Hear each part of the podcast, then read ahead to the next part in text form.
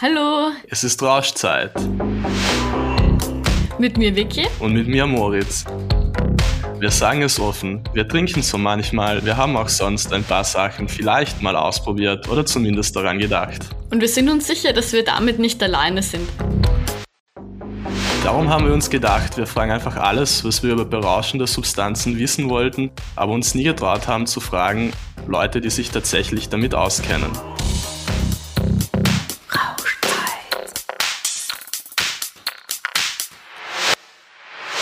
Hallo und herzlich willkommen zu Rauschzeit.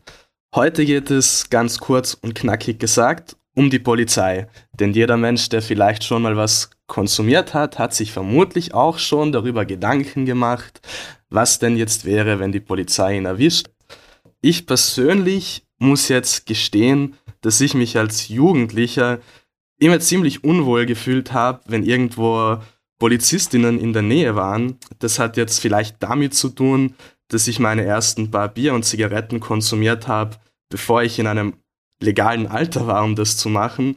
Oder aber vielleicht, ähm, dass der Polizei einfach prinzipiell so ein spaßtötender und negativer Grundvibe anhaftet. Auf jeden Fall fühle ich mich manchmal nicht mehr so oft wie als Jugendlicher, weil jetzt bin ich ein bisschen intelligenter geworden und sowas.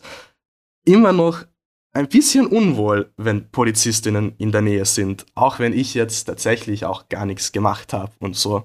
Kann ja aber auch trotzdem sein, dass unter unseren Hörerinnen und Hörern vielleicht Leute dabei sind, die konkrete Angst vor der Polizei haben, weil sie wirklich konsumieren oder konsumiert haben und das auch aus diesem Aspekt kennen. Und dem wollten wir heute für euch näher auf den Grund gehen ähm, und herausfinden, wie Polizisten, Polizistinnen wirklich drauf sind und wie sie da so bei Kontrollen reagieren. Und dafür haben wir heute ähm, einen Gast eingeladen, nämlich die Lisa Engleitner. Sie ist Kriminalbeamtin und arbeitet im Bereich des Stadtpolizeikommandos 5 Haus. Hallo Lisa, danke, dass du da bist. Hallo, freut mich auch. Ja, sehr schön. Dann hätte ich gleich mal meine erste Frage an dich.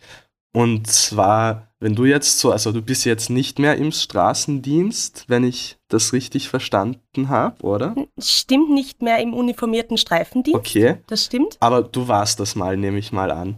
Richtig, die ersten Jahre. Okay, und ähm, ist dir das aufgefallen, dass sich manche Leute unwohl in deiner Nähe fühlen? Beziehungsweise, wie ging es dir denn so damit? Ähm, äh, aufgefallen, also unwohl fühlen kann ich jetzt gar nicht so äh, beurteilen. Es fällt natürlich auf, dass man auffällt. Also die Augen sind auf einen gerichtet, wenn man in Uniform unterwegs ist, was jetzt im zivilen Bereich halt gar nicht mehr Thema ist. Also das war auch eine ziemliche Umstellung von der, vom uniformierten Dienst in den zivilen Dienst, weil man am Anfang sich immer dachte, die Leute sehen einen ja, aber sie sehen einen nicht mehr. also man fällt auf. Ähm, ob sich die Leute dann unwohl fühlen, kann ich gar nicht beurteilen. Ich selbst schaue auch auf uniformierte Polizisten, wenn ich welche sehe, wenn ich so drüber nachdenke. Fühle mich aber nicht unwohl. Okay, ja gut, ich habe mich schon manchmal unwohl gefühlt, aber das also ist ja verständlich. Du bist ja Polizistin, dann würde ich mich auch nicht unwohl fühlen. Wie kann man sich denn so eine Kontrolle ungefähr vorstellen, wenn du da oder wenn du damals auf Streife unterwegs warst? Also ich denke mal gerade so, es ist vielleicht so eine Situation im Park, wo eine Gruppe Jugendlicher sitzt und die konsumieren ganz offensichtlich was, sagen wir, die rauchen ein paar Joints oder so. Wie geht's dir davor? Was passiert da?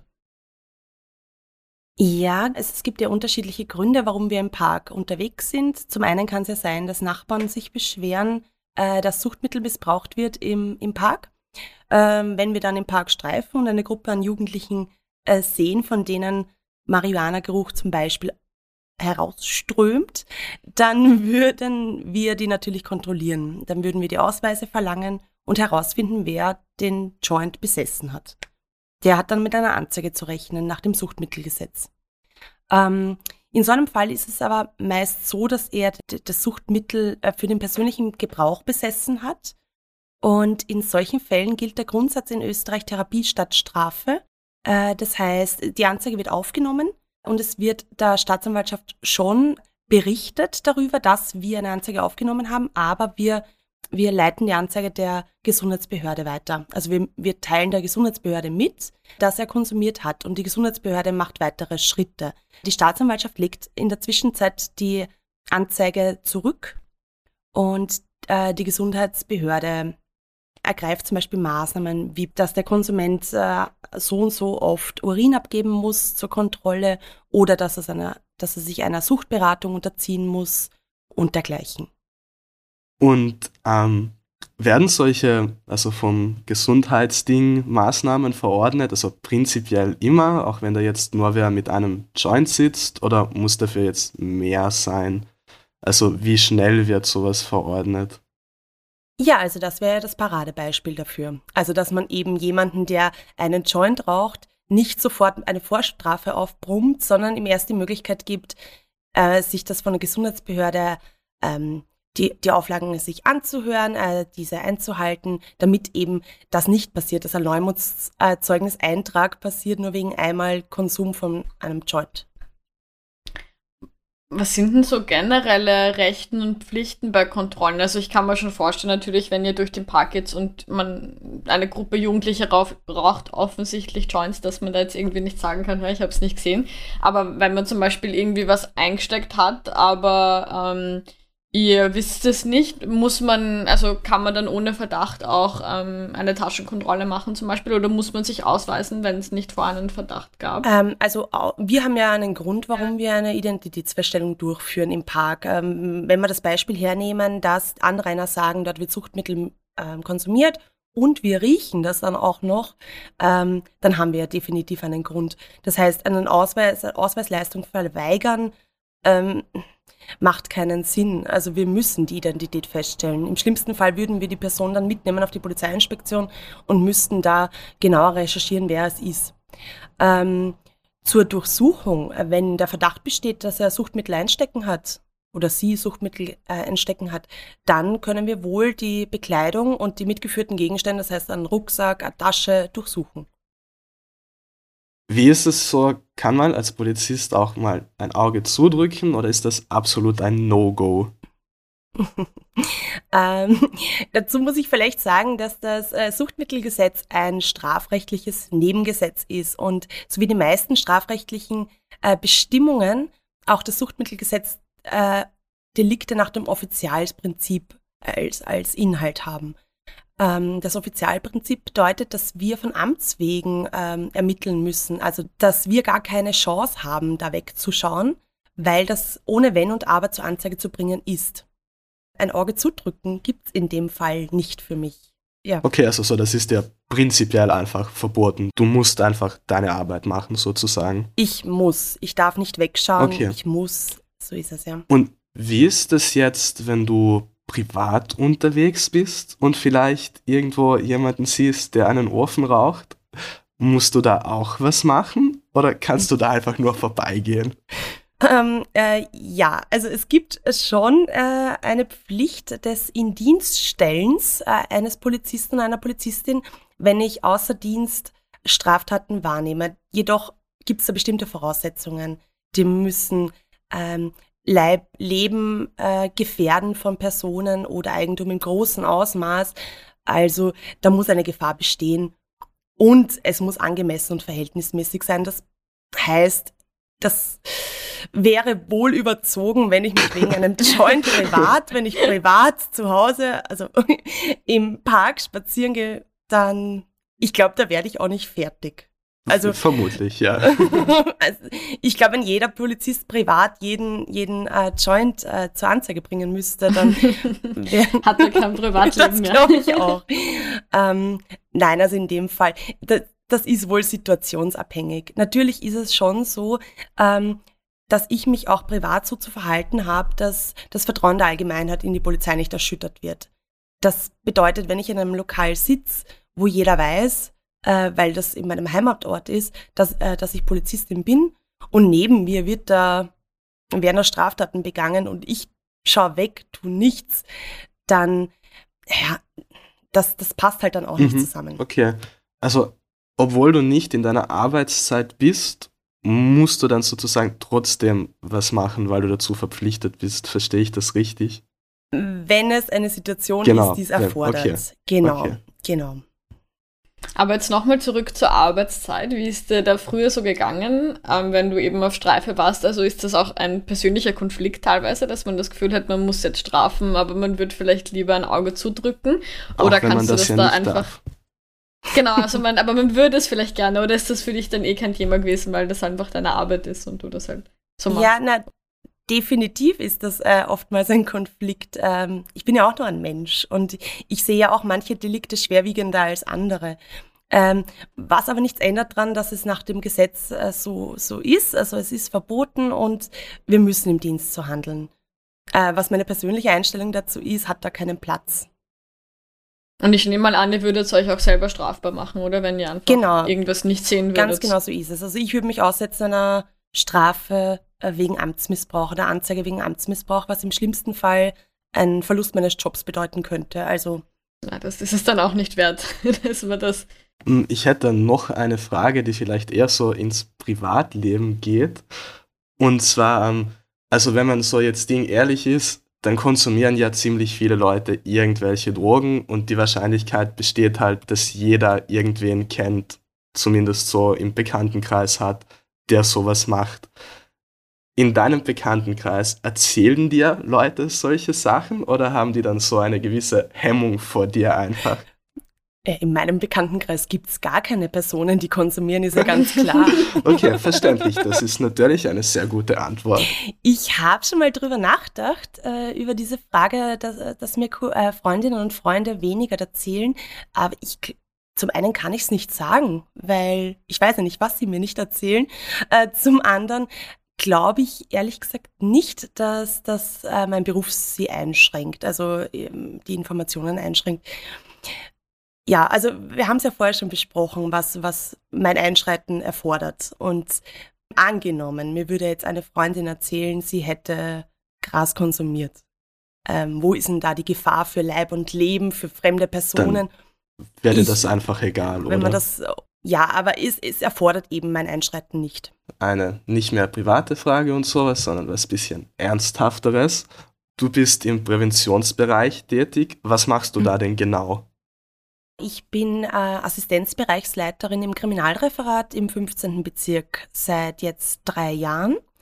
Und mein Hauptaufgabenbereich ist die Prävention, unter anderem. Ähm, was heißt Prävention bei der Polizei? Also wir, es gibt speziell ausgebildete, eine gewisse Anzahl an speziell ausgebildeten Beamtinnen und Beamte, die unterschiedlichste Präventionsausbildungen haben, wie beispielsweise Suchtprävention, die habe ich auch. Ähm, ja, in, im Rahmen der Suchtprävention machen wir Workshops an Schulen für Jugendliche. Ähm, da geht es vor allem um Persönlichkeitsstärkung und ähm, Aufzeigen der Möglichkeiten, dass man nicht in einen Suchtstrudel gerät. Also da geht es gar nicht nur um illegale Drogen, sondern auch um legale Drogen oder andere Arten von Süchte. Das, die Bandbreite ist da sehr groß. Und was ist da genau der Ansatz der Polizei? Also wenn ich das jetzt so vergleiche mit anderen Institutionen wie zum Beispiel Jackie, die auch Präventionsarbeit machen, also kann man irgendwie so pauschal sagen, dass die Polizei da schon substanzenfeindlicher sein muss? ähm, ich, ich denke äh, von den Methoden her, wie wir unsere Workshops äh, gestalten, dass sie sehr ähnlich sind. Also dass wir viele Überschneidungen haben mit anderen Organisationen. Äh, Substanzfeindlichkeit, ja, dadurch, dass es äh, verboten, also illegale Substanzen verboten sind, können wir natürlich keine Substanzfreundlichkeit äh, predigen, das ist ganz klar. Ja, das macht schon Sinn. Ähm, das macht Sinn, ja. Ähm, aber natürlich ist Alkohol, also die ganzen illegalen Drogen wie Alkohol und Zigaretten werden ja genauso bearbeitet in den Workshops, in den Vorträgen und die behandle ich nicht anders, also in der, in der Aufarbeitung wie mit illegalen Drogen. Gab's, gab's eigentlich auch, also jetzt komme ich wieder zurück zur Streife, aber gab's da auch irgendwie Kontrollen, die in Bezug auf Alkohol oder so waren? Ähm, ja, Verkehrskontrollen fallen mir da ein. Also so im, im Park, also wenn im Park jemand trinkt, ist ja das äh, nicht verboten. Ja. Natürlich, also Verkehrskontrollen, wo, wo Personen unter Alkohol Alkoholeinfluss ähm, gefahren sind, gab's ja. Habe ich jetzt weniger im zivilen Bereich. Aber die uniformierten Kolleginnen und Kollegen haben das oft auch Suchtgiftlenker. Also da, da ich glaube, Da gibt es nicht mehr viele Unterschiede. Gibt es irgendwie so generelle Tipps für den Umgang mit der Polizei, wenn man, wenn sie einfach mal da sind? Also ich stelle mir zum Beispiel vor, es ist irgendwie eine WG-Party, wo vielleicht auch konsumiert wird und dann kommt es zu einer ähm, Ruhestörung und dann steht die Polizei da und was, was, was tut man dann am besten oder was sollte man auf keinen Fall machen? ähm, bei, einer, bei einer Lärmerregung, also das ist ja meistens so, dass die Nachbarn die Polizei rufen, äh, weil es lärmt. Und wenn die Polizei dann hinkommt, das sind so typische Amtshandlungen, die total schnell erledigt sein können. Polizei kommt hin, der Zuständige oder der Wohnungsinhaber äh, geht zur Tür, die Polizei sagt, es ist zu laut, der Wohnungsinhaber sagt, ja, kein Problem, ich drehe leiser. Und äh, die Polizei sagt, danke, wieder schon. Also das wäre das, das wäre wirklich, das, das will ja auch die Polizei. Also wir wollen ja nicht da ewig lang wegen einer Lärmerregung ähm, mit jemandem diskutieren, weil wir haben ja nicht nur eine Lärmerregung in der Nacht. Also ich denke mal, wie man den Wald ruft so zurück, äh, wenn man ganz normal höflich, wie, wie man halt als normaler Mensch ist, ähm, mit dem Polizisten spricht, werden die Polizisten genauso mit ihnen sprechen und dann wird das schnell erledigt sein. Klingt einfach. das wäre es auch, ja.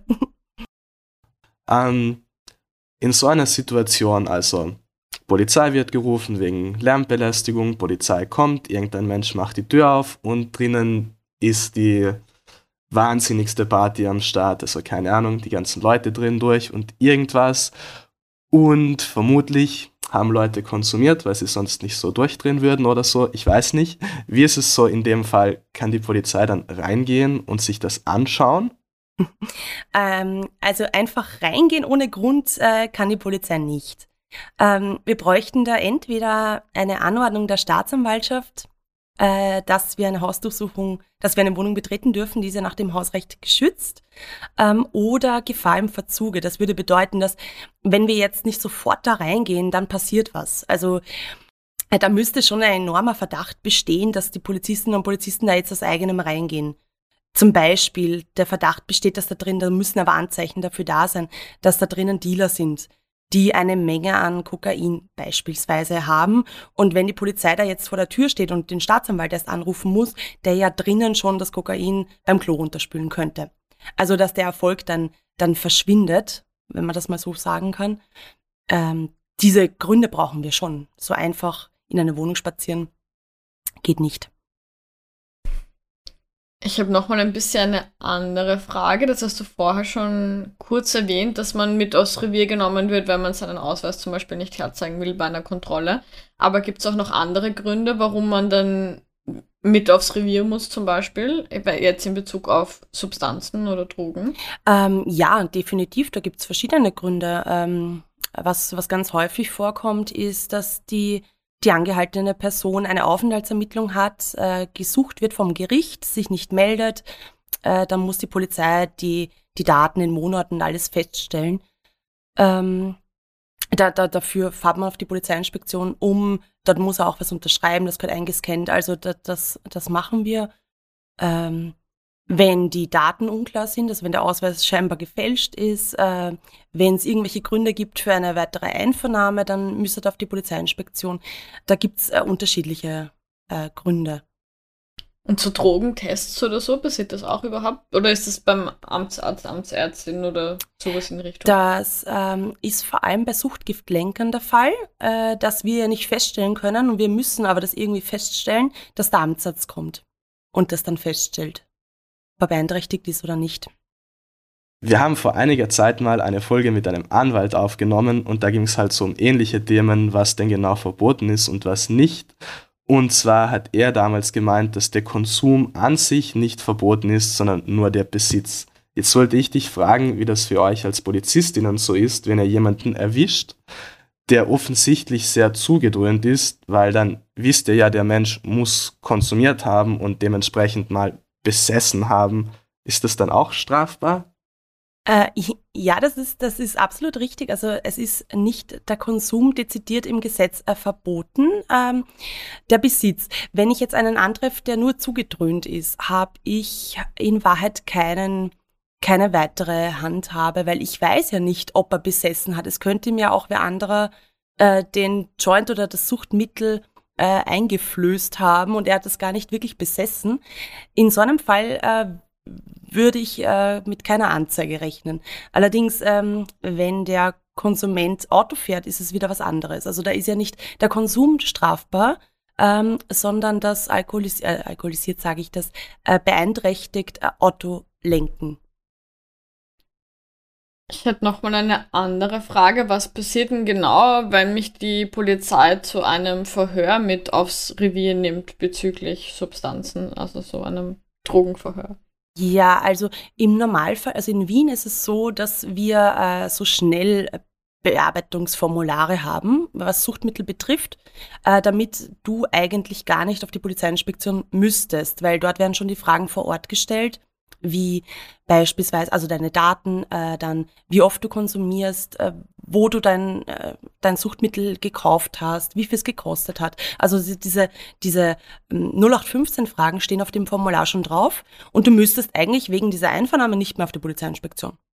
Aber gibt es auch noch irgendwie andere Gründe, dass ihr Leute vernehmt, ähm, Polizeikommissariat selber. Also ich denke jetzt gerade so halt ein bisschen weg vom Konsum, sondern so wirklich vielleicht irgendwie Dealen oder irgendwelche größeren Geschichten.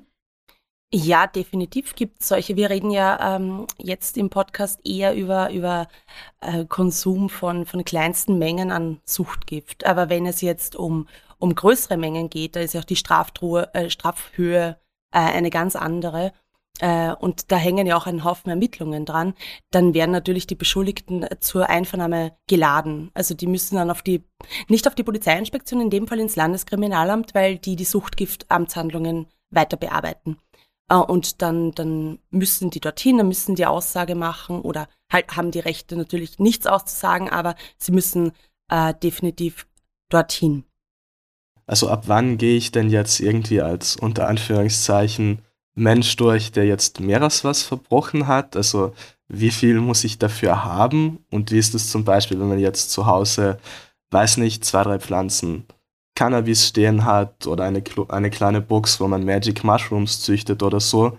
Die sind ja dann meistens auch nur für den Eigengebrauch, nur dass man halt größere Mengen zwischenlagert sozusagen. Ist das dann auch so problematischer ja, also das ist natürlich dann eine Beweisfrage. Also ich als Polizistin weiß ja nicht, für wen die drei Pflanzen sind. Äh, was auf jeden Fall fix ist, dass die Pflanzen abgeschnitten werden. Also die, die, die, die lassen wir dann nicht. Alright, alright. Yeah. Die kommen mit, ja. Äh, ja, und dann wird ermittelt. Hast du das wirklich für dich alleine, dann, dann kommt es halt auf das drauf an. Aber sichergestellt wird, die Anzeige geht raus. Also das passiert schon. Unangenehm ist, weil äh, dann ist es natürlich mit einer Hausdurchsuchung verbunden, wenn die Polizisten da in einer Wohnung die Pflanzen abschneiden müssen.